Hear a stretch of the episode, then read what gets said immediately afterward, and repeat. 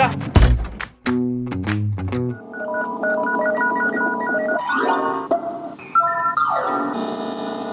Inter, actualité.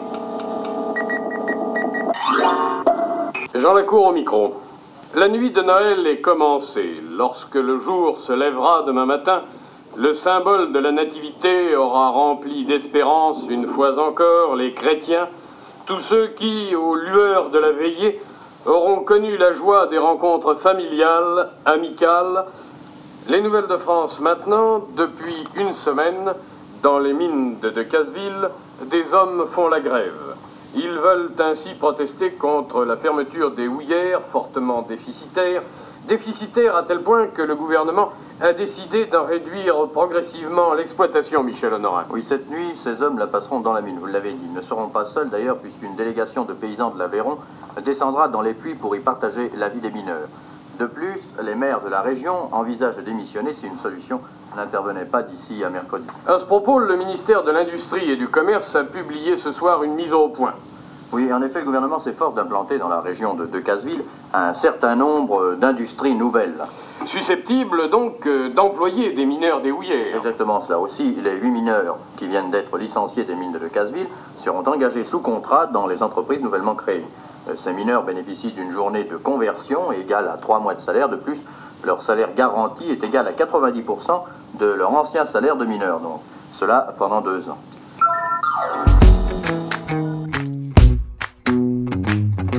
Les belles années de la mine n'auront duré qu'un court temps.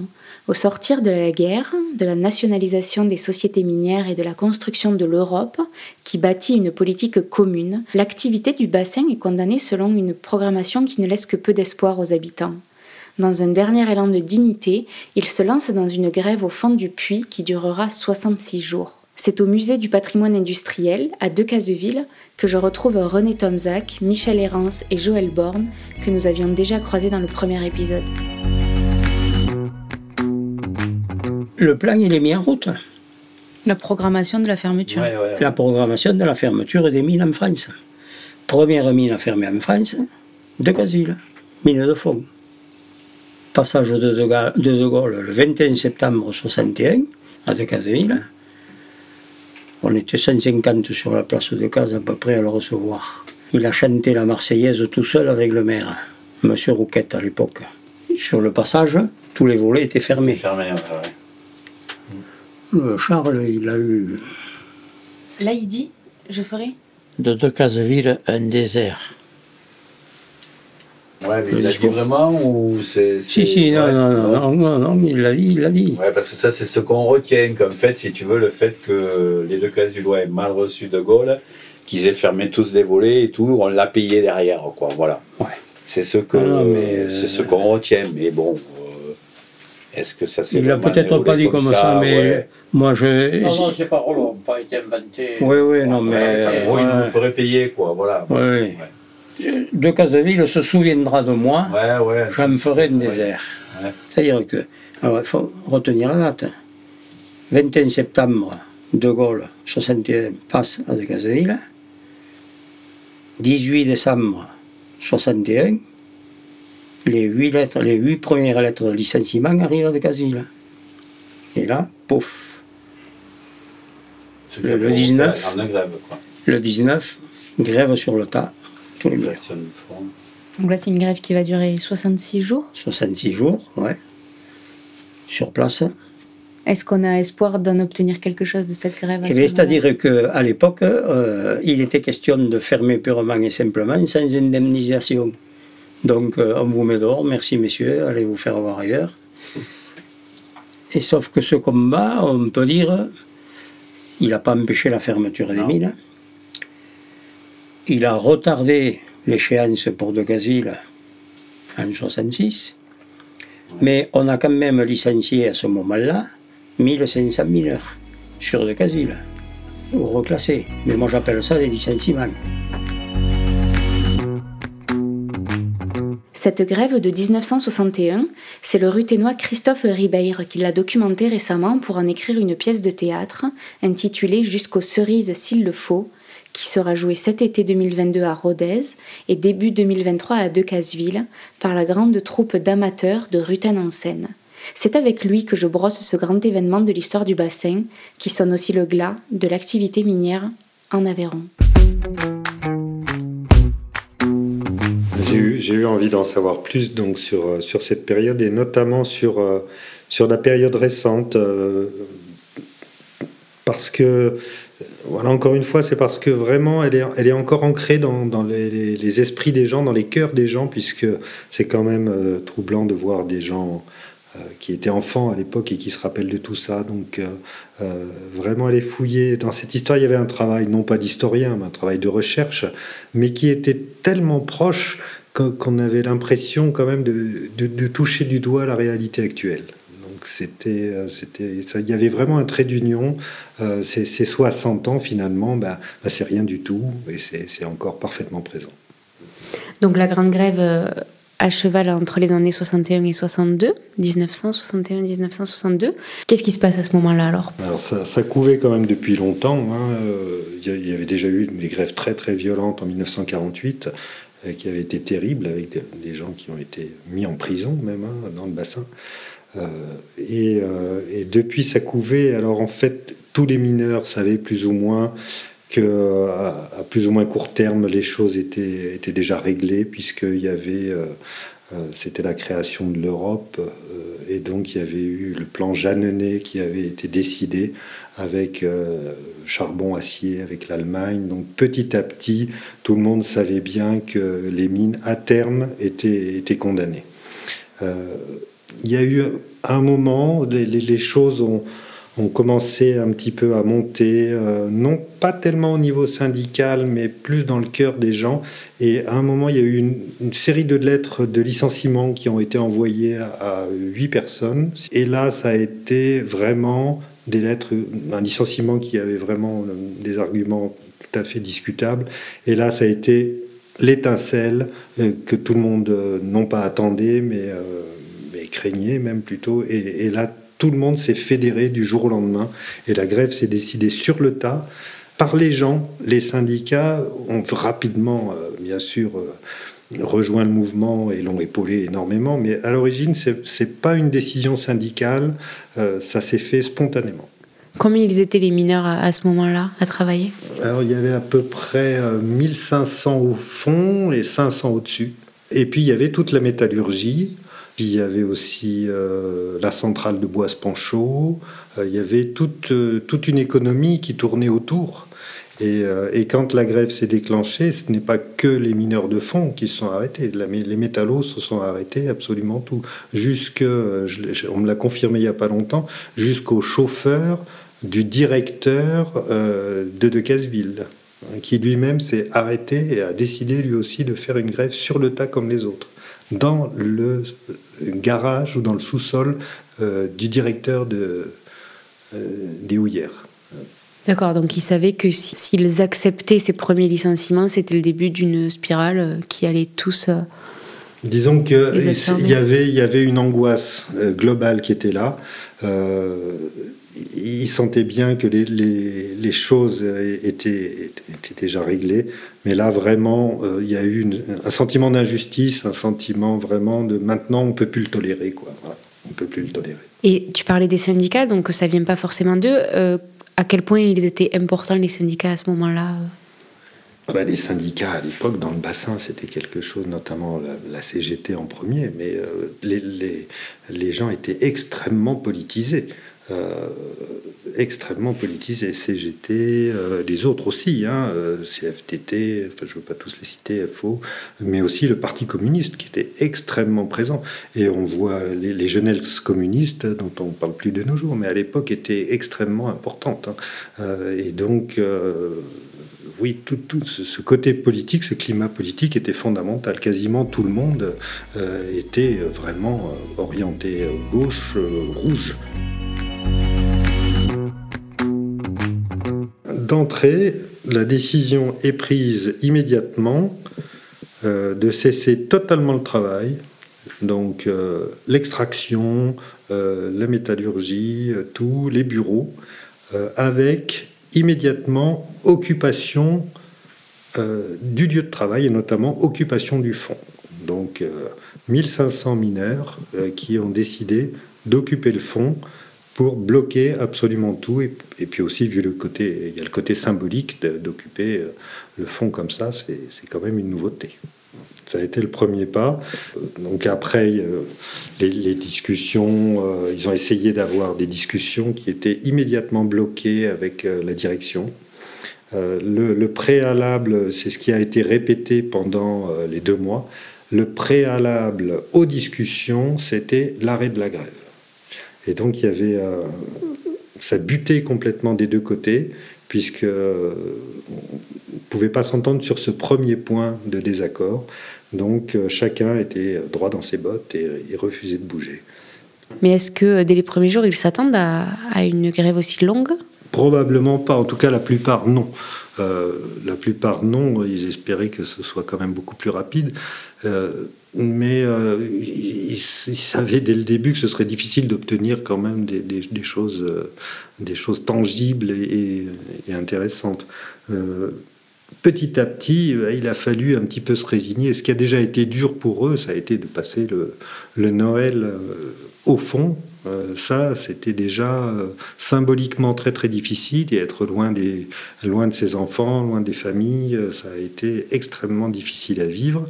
Et, et puis après, les jours s'enchaînaient, les jours s'enchaînaient.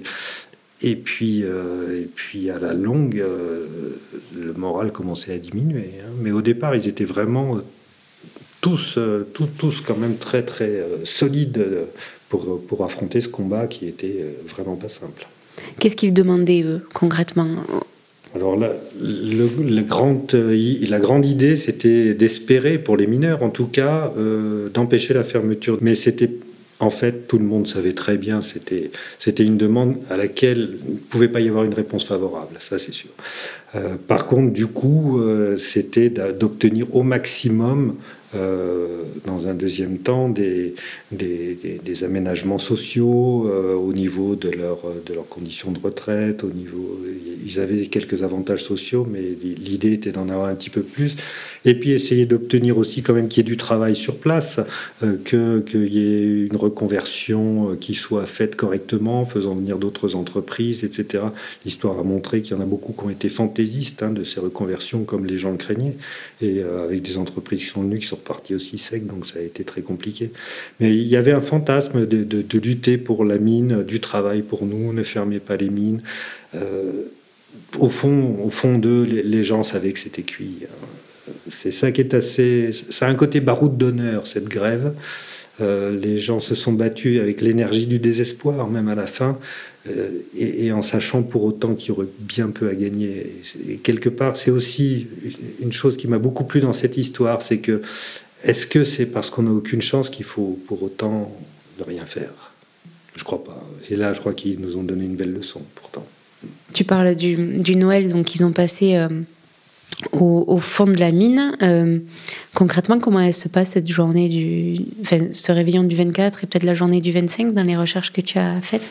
Alors, l'idée a quand même été d'en faire quelque chose de, pas trop tristouné, hein, parce que déjà l'ambiance n'était pas très bonne, parce qu'il faut pas oublier qu'ils euh, savaient pas pour combien de temps ils, étaient là, et, et puis l'argent manquait évidemment, comme dans toute grève, donc c'était pas facile. Mais ils ont quand même eu, pour la plupart, ils ont tenu à, faire quand même quelque chose d'un peu festif. Euh, donc il y a eu euh, quelques morceaux, quelques sapins qui sont descendus en bas. Euh, il y en a eu aussi sur le carreau de la mine. et puis, bon, bien sûr, quelques bouteilles, un petit peu à manger. Les, Mais personne n'est descendu. Les familles ne descendaient pas. Les femmes, les enfants, jamais n'avaient pas le droit de descendre à l'intérieur. Donc ça s'est fait entre hommes.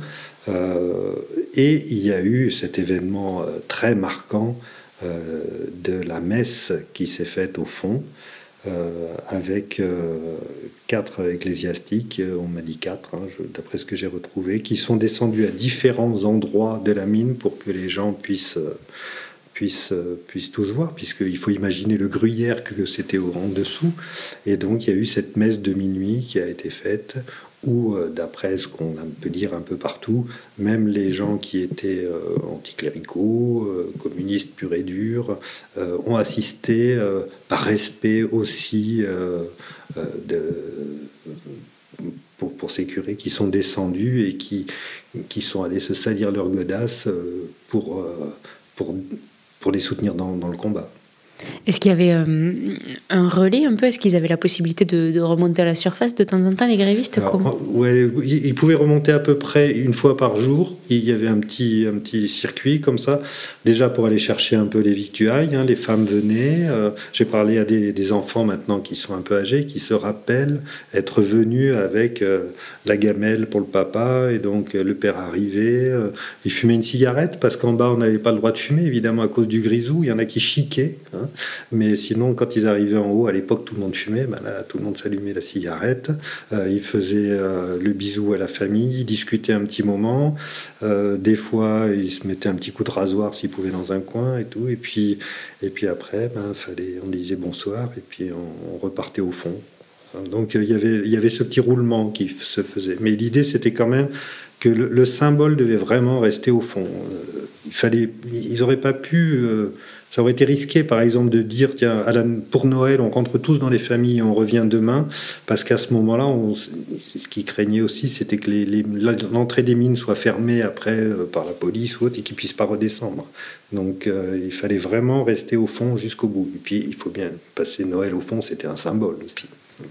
Et pendant ce temps, à la surface, il se passe quoi? Les, femmes, les enfants, comment ils participent? Et la ville, hein, comment ils participent à cet effort-là? Alors c'est venu petit à petit parce qu'au début on ne sait pas trop combien de temps ça va durer. Alors déjà tout le monde est dans l'angoisse, ça c'est sûr. Tout le monde est dans l'angoisse. Les, jeunes euh, qui étaient donc très politisés ont, ont, réagi assez rapidement. Il y en a qui ont entamé une grève de la faim entre Noël et jour de l'an. On leur a dit tout de suite d'arrêter, mais des jeunes qui avaient entre 15 et 20 ans, qui ont commencé comme ça, on leur a dit non, surtout pas. Et puis, euh, après, il a fallu s'organiser parce que euh, il fallait, euh, quand même que la nourriture puisse, puisse arriver dans les maisons. Il n'y avait plus beaucoup de sous. Petit à petit, il a fallu il a fallu donc euh, que, les gens s'organisent, aillent euh, demander le soutien euh, des comités agricoles qui leur ont amené des pommes de terre, des choux, tout ce qu'on peut imaginer. après, il y a même eu des quêtes qui ont été faites dans tout le département et même bien au-delà. Hein. Les, gens partaient jusqu'en Corrèze pour aller chercher des choses comme ça, dans le Lot, Montpellier, Nîmes. Et, et petit à petit, il y a eu toute une espèce d'armée qui s'est faite comme ça en haut parce qu'il fallait quand même nourrir euh, toutes les femmes, tous les enfants, en plus des hommes au fond, bien sûr. Et donc, toute cette armée s'est mise en place et euh, forcément avec, euh, avec sous la houlette aussi des, syndicats qui, eux, étaient déjà très organisés. Donc, tout, ça s'est fédéré pour créer une armée unie et où les femmes ont, ont, joué largement, largement leur part. Est-ce que c'est pendant cette grève qu'elles manifestent à Rodez? Exactement. Alors les, femmes, ont, elles ont fait. il y a eu une première manifestation de femmes où on, voit les archives sur l'INA où elles défilent très dignement, euh, en silence euh, ou presque, en tout cas pas, pas, la moindre invective, pas de violence et tout. Et où elles sont montées en car. Elles étaient euh, nombreuses. Je crois qu'elles étaient entre 5 et 10 000. Euh, On les voit remonter l'avenue Victor Hugo Absolument. Après, elles passent devant le palais de justice. Et, euh, donc, les femmes, absolument, étaient tout à fait partie prenante. Il y a même eu un comité de femmes qui sont montées à Paris euh, pour, jusqu'au ministère. on a retrouvé une photo au siège de, de la CG, des archives départementales à Saint-Denis où on voit les femmes avec leur foulard, où c'est marqué euh, mine de grève, qui, euh, et qui sont euh, reçues au, Bureau national de la CGT à Paris. Elles ont fait l'effort de monter, et là, faut bien le dire, pour pas grand-chose. Justement, quel était l'écho national de, de cette grève? Alors, très, très rapidement, ça a commencé à, à faire du bruit Euh, alors à l'époque, évidemment, au niveau télévision, il n'y avait pas grand-chose. Euh, mais par contre, au niveau de la presse, on voit quand même, on arrive à retrouver pas mal d'articles.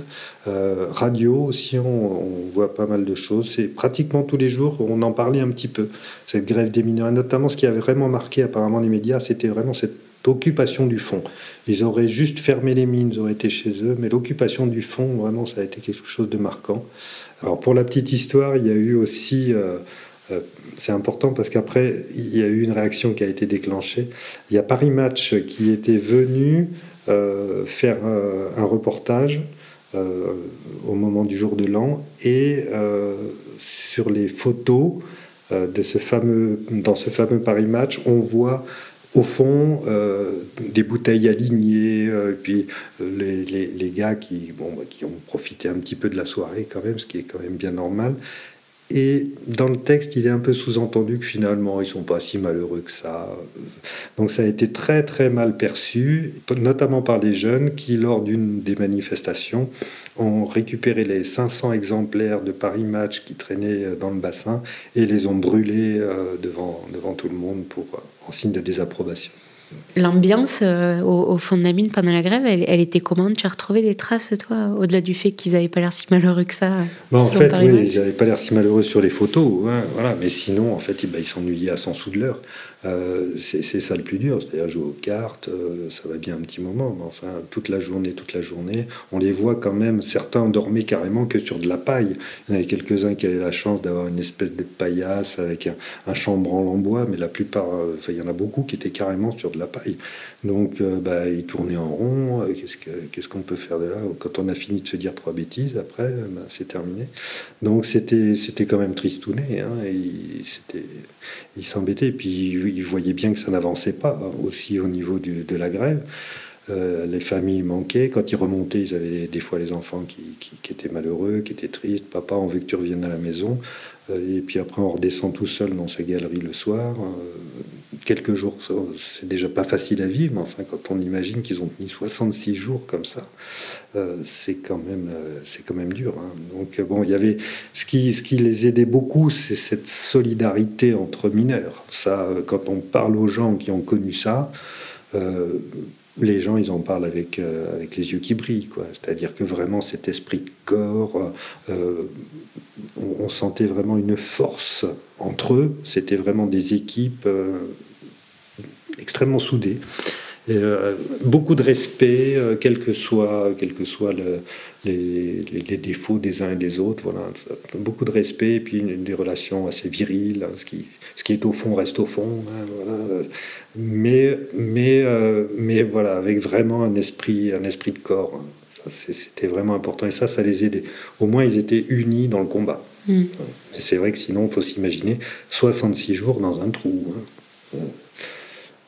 à manger sa petite gamelle froide, un petit bout de soupe et un œuf, euh, c'est difficile. Comment elle euh, se termine cette grève alors?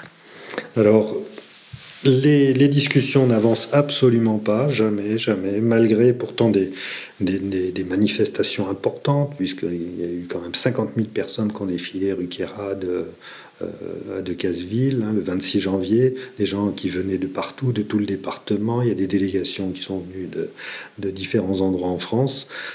Et eh bien, malgré ça, euh, eh bien, le ministère oppose une fin de recevoir aux, revendications des, grévistes et exige, comme toujours, euh, l'arrêt de la grève en préambule aux discussions. Donc, il se ils se trouvent dans une situation où soit ils abandonnent mais en n'ayant strictement rien obtenu, soit ils passent à une autre étape du combat que pour l'instant les syndicats avaient refusé. Euh, tout ça avec des, raisons humaines, hein, évidemment, c'était pas un refus politique. C'est-à-dire qu'en fait, c'était c'est la fameuse grève de la faim qui va être qui va être mise en place pour essayer de de tenter un peu le vatou, de, de, faire quelque chose. Donc les jeunes avaient déjà fait une petite grève de la faim. C'est un petit peu eux, certainement, qui ont un petit peu donné, mis la puce à l'oreille. Et là, ils se sont dit, bon ben, euh, puisqu'on n'arrive à rien, et eh ben, on va, on va aller jusqu'au bout. et donc il a été décidé euh, ben, d'en arriver à se mettre en danger euh, sur un plan de la santé et, de, partir sur ce principe-là. Donc là, c'est le point d'orgue de la grève qui est assez qui aurait pu être beaucoup plus dramatique d'ailleurs, mais c'est vraiment le point d'orgue de la grève où il décide ça. Et donc, il décide euh, de, de, faire un tirage au sort, bien sûr, parce que parmi des volontaires, et ils se sont trouvés à plus de 400 volontaires, en sachant qu'ils voulaient avoir seulement 20 grévistes de la faim et après éventuellement quelques remplaçants euh, pour essayer de, tourner. Donc 400 euh, personnes euh, qui étaient volontaires, ce qui est énorme quand on imagine qu'il y avait 1500 mineurs au fond. Donc a eu lieu un tirage au sort sur le carreau de la mine avec un jeune homme qui euh, de, sa main innocente, euh, tirer les papiers dans l'urne. Alors la, petite histoire raconte, mais, euh, mais on m'a confirmé que c'était vrai, que certains mineurs particulièrement déterminés ont mis plusieurs papiers avec leur nom pour espérer être tirés à l'intérieur. alors, une chose qui, qui, a été extrêmement touchante, c'est que on voit sur, sur, des photos ce jeune homme qui a la main plongée dans l'urne. Et je, dès le début où on a commencé à travailler sur le spectacle, je me suis dit, ce jeune homme, il y a toutes les chances qu'il soit encore parmi nous, il faudrait le retrouver. Et euh, il a fallu un an et demi pour retrouver ce monsieur. Et finalement, on l'a retrouvé. Euh, et il nous a accordé une interview. Et, et c'était très émouvant. Il sera il était jeune, il avait 8 ou 9 ans, mais il se rappelle être debout sur Stade Charbon face à tous ces mineurs et leurs familles, euh, dans un silence assez euh, monacal. Tout le monde était quand même très anxieux parce que les femmes se disaient si mon mari est tiré au sort et s'il laisse sa peau ou s'il tombe malade, ça va être terrible. Et lui sortait les papiers euh, et, comme il dit, il était heureux de ne pas les lire parce qu'il n'aurait pas réussi à prononcer le moindre mot. Elle dure combien de temps cette grève de la faim alors? Ils vont tenir à peu près 14 jours. Je crois que c'est ça, 14 jours. Et, euh, petit à petit, euh, il y en a qui, résistent mieux que d'autres, évidemment. Euh, mais petit à petit, ils, vont, être emmenés les uns après les autres à l'hôpital. Encore à la SPIB de l'ambulance qui a amené les grévistes de la faim à l'hôpital. Et, euh, ils étaient surveillés par un médecin, euh, par des infirmières. On, essayait de, gérer au mieux leurs problèmes. Mais euh, bon, de toute façon, quand on mange pas, on mange pas. Donc au bout d'un moment, ils avaient de plus en plus de soucis médicaux. Et puis ça n'avançait toujours pas, toujours pas. Il y avait toujours aucune avancée. Cette grève intervient dans un contexte euh, général euh, français, européen et même mondial. Euh, il y avait, on était en pleine guerre d'Algérie, on était vraiment l'OAS qui faisait sauter des bombes partout, et la France des Trente Glorieuses a lancé à cette période-là pile le paquebot France. Et, et, à un moment, les grévistes de la faim, on leur a apporté une télévision qui avait été prêtée par quelqu'un et un des grévistes euh, racontait dans une interview que euh, il, voyait donc le reportage sur le paquebot France et notamment les cuisines avec euh, les serveurs qui défilaient avec des faisans, des terrines, tout ça. Et eux regardaient ça alors qu'ils étaient en pleine grève de la faim. Je trouve que le, parallèle entre les deux images est assez saisissant. Et donc, comment, comment on arrive à, à la fin de cette grève de ces 66 jours? En fait, voyant qu'on n'avançait plus beaucoup et que les, enfin, on avance, ils n'avançaient pas et que la, santé des mineurs déclinait, c'était pas tenable. au bout d'un moment, c'était plus tenable. Euh, et en fait, après, c'est Monsieur Raymond Barre qui est venu à Rodez et qui a, qui a dit que voilà, il acceptait l'ouverture des discussions. Euh, bien sûr à la condition de l'arrêt de cette grève de la faim. Et euh, donc euh, voilà, très rapidement, les choses se sont mises en place. Certains étaient particulièrement furieux d'arrêter cette grève, considérant qu'il fallait continuer parce que de toute façon, ils n'obtiendraient pas grand-chose, ce qui a été un peu le cas. Mais il n'était plus possible de mettre la vie des gens en danger. Donc, un moment, deux mois, c'était deux mois de grève, dont 15 jours de grève de la faim. Ça devenait intolérable. Et qu'est-ce qu'ils ont obtenu? Bon, quelques petites avancées sociales. Là, c'est des valorisations de retraite, des petites choses comme ça. Mais enfin, c'est très à la marge. hein, c'est très à la marge. Et puis, de toute façon, euh, il était acté, il a été acté que les mines fermeraient en 65, en dehors de la découverte, hein, qui a, continué, mais tout le fond euh, était fermé. Et donc, euh, là, après, il, a- fallu euh, petit à petit que, les gens. s'expatrient. hein. Il y en a beaucoup qui sont allés travailler à Carmaux, il y en a qui sont allés euh, euh, vers Saint-Étienne, un peu partout dans le nord, et puis ou des reconversions. mais petit à petit, les choses étaient actées. René Tomzac, 66, on ferme les puits de fond. Ordre a été donné de tout raser. On filait les wagonnets dans les, treuils, tout, pour boucher les puits. Alors on a reclassé à Vieille-Montagne, on a reclassé à Marciac, on a reclassé euh, à, la Mure, à la Mure, Chemin, ça, à là. Carmaux, Deux, à- trois, deux, trois Ouais. euh, boîtes de reconversion. ouais. Oui, boîte de reconversion, les amis de mes amis euh, sont venus parce qu'ils avaient.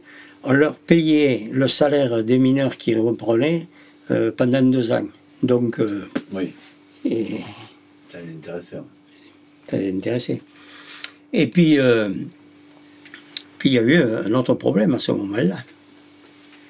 62, l'Algérie, les rapatriés, prioritaires sur les emplois. Mon père, en 13 mois, a déménagé 8 fois. Ah ouais? Ouais. À partir des années 80, vraiment. où- Bon, si, il y avait quand même Si, une petite euh, érosion. Hein. Mais j'ai plus trop les chiffres en tête, mais en 80 encore, euh, à Decazes, il y avait 10 000 habitants, à peu près, Mm. 9-10 000.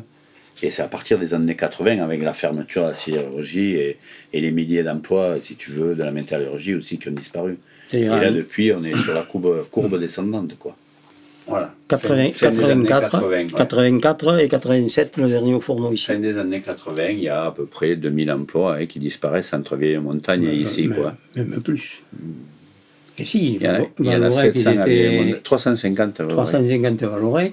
euh, C'est- 700 à Vieille-Montagne et là euh, 600 à peu près. Quoi. ouais. Ça fait 2000 à peu près. ouais. Non, mais bon, après. Et euh, plus les emplois rappelle, oui, alors voilà, mes emplois directs, quoi. Bon, et après, derrière, euh, il y avait des sous-traitants, parce qu'il y avait beaucoup euh, de petites entreprises qui travaillaient. Euh, derrière un, un emploi industriel, je crois qu'on dit ça, représente euh, ouais, trois emplois supplémentaires, quoi. Voilà. Et donc là, ces fermetures des années 80, elles répondent à quel contexte là? On, on est où euh, en termes de contexte économique et national, international? National, on est bien. Hein. National, les années 80, on est bien. Hein. Ouais. On est, on est bien, mais sauf que c'est la sidérurgie française qui est condamnée. Ah quoi. ben oui, mais Voilà. parce que le plan CK prévoyait Ouais, ouais. la fermeture. Aujourd'hui, qu'est-ce qui reste? Il reste euh, Dunkerque, euh, oui, fausse, non? Dun- Dunkerque et Fosse, c'est tout. Ouais. Tout ce qui reste. Voilà. Et on a flambé toute la sidérurgie française. Ouais, c'était plus ou moins programmé. euh, C'était programmé. C'était, c'est, un plan européen, hein. c'était un plan européen. Voilà. La dernière, fr- la dernière mine qui a fermé en France, c'est la Houve, en 2003. Comme la, La la découverte. découverte ici à Decazeville. Ouais. De Casville a fait euh, partie des pôles de reconversion. Je me souviens plus dans le détail, il y en avait, une- il devait y en avoir une dizaine en France. Quoi. Ouais. Alors il y avait beaucoup d'aides européennes, d'aides nationales, mais le problème c'est que voilà, il y a eu tout un tas de chasseurs de primes qui sont venus sur le Casville, on me les appelle comme ça quoi. Il y avait des aides, si tu veux, à la reconversion, à la création d'emplois. Donc ça veut dire que dans toute cette décennie-là encore, il y a euh, des faux espoirs un peu? Ah oui, beaucoup de faux espoirs, Ouais, ouais. beaucoup de faux espoirs, beaucoup de faux espoirs, parce que moi, pour l'avoir couvert professionnellement, ça débutait déjà avec euh, la venue de Mauroy, quand il est venu à Decazeville. Il nous a fait plein de grandes annonces, il nous annonçait euh, une entreprise qui travaillait justement dans l'automobile pour Renault qui n'a jamais existé, Euh, il, nous a, il nous a fait plein d'annonces, après il y a Chérec qui est venu, et en fait, il n'y a rien eu derrière. Quoi. Bon, voilà, c'était du bluff politique. Et comme ici, c'était euh, une terre de gauche, et donc euh, la gauche était au pouvoir, ils étaient obligés de nous faire des effets d'annonce. Bon, ben, sur le moment, quand tu es pris dans le mouvement, tu crois dur comme fer. Le Premier ministre, il vient, il te dit à Decazil, mais je ne vais pas vous laisser tomber. Vous allez voir, je vais vous créer euh, 1200 emplois. Ben, tout le monde a titré, euh, ben voilà, euh, 1000 emplois nouveaux euh, créés à Decazil. L'exploitation de la découverte continue? Oui. Jusqu'en 2001. jusqu'en 2001. Il y avait du monde encore là? Oh non, à la fin, il restait quoi 100, Ah oui, le- une centaine l'effectif, de mineurs, ouais. l'effectif diminuait, diminuait, Voilà. diminuait, n'était pas remplacé. Petit à petit, il faisait des, des parts d'âge, mais bon, il restait quoi euh, 100, 150 mineurs. Et la programmation de fermeture là aussi était. Ouais, ouais, voilà. Ouais. Enfin, ils ont retardé les chances plusieurs fois. hein. En fait, euh, il n'y aurait pas eu la grève des mineurs, on peut dire, euh, dans les années euh, 60. Je pense que tout aurait fermé euh, dans les années 80. hein. Ouais, Ah oui. Voilà. Ouais. Parce que euh, chaque fois, ils disaient Ah, il n'y a plus de charbon à Decazeville. C'est complètement faux. Parce que chaque fois, ici, le bureau d'études, les gars qui faisaient des recherches géologiques, ils disaient Mais attendez, vous avez vu, on a une veine là, on a une veine là, et il y a encore plein de charbon partout. quoi. Qu'est-ce que tu en retiens, toi, de toutes ces recherches et qu'est-ce que tu as envie de partager euh, via ton texte? Christophe. C'est une histoire d'homme, et quand je dis homme, je mets avec, euh, avec un H majuscule. C'est ça qui, qui vraiment m'a plu, donc homme, femme, enfant, c'est une histoire humaine. C'est vraiment ça. On sent tout le temps, quand, quand, on en- quand on le lit, quand on en parle aux gens qui ont vécu ce moment-là, cette, cette patte humaine qui, qui était parfaitement euh, associée, unie, euh, dans quelque chose qui les dépassait. Ils ont mené un, combat, euh, et le mot combat est peut-être même exagéré, une lutte euh, dans la dignité, sans violence, euh, en organisation, avec honneur. C'est ça, c'est une, aventure humaine. C'est ça qui me plaisait beaucoup. Et donc, si tu devais avoir un mot sur le, le spectacle, vraiment le rendu, puisque vous vous apprêtez à, le jouer, vous êtes en pleine répétition, enfin vraiment ton texte prend forme. On revient un peu à l'idée de l'aventure humaine, puisque l'idée, c'était surtout pas d'en faire une, une pièce petite. Il fallait qu'il y ait du souffle pour raconter une histoire comme ça, il fallait qu'il y ait une ampleur. Nous, à notre petite manière, on essaye de reproduire une aventure humaine, puisqu'on est 50 comédiens sur place, en plus des techniciens, tout ça, on sera 70 personnes à travailler là-dessus. Et justement, c'est peut-être la, la dernière question que je voudrais te poser. Tu parles donc de, de tous ces gens qui vivent encore et, et qui vivent avec ces souvenirs et cette histoire euh, dans la peau. C'est d'autant plus exigeant. Il y a une responsabilité, hein. ça c'est certain. Il ne faut pas, faut pas trahir cette mémoire-là. hein. Ça, C'est le gros écueil. C'est la fin de ce deuxième épisode consacré à l'histoire du bassin minier de Decazeville. Rendez-vous la semaine prochaine pour le troisième et dernier épisode. Que reste-t-il de cette histoire? Comment est-elle transmise au sein des familles et sur le territoire aujourd'hui? On en parle dans le prochain épisode. Vous pouvez dès à présent réécouter le premier épisode de la série et retrouver tous les précédents podcasts de Finta sur le site www.fintapodcast.fr, me retrouver sur Facebook, Instagram ou LinkedIn. Si vous aimez Finta, dites-le autour de vous. C'est le meilleur soutien que vous puissiez apporter pour que le podcast continue son bonhomme de chemin. À très vite.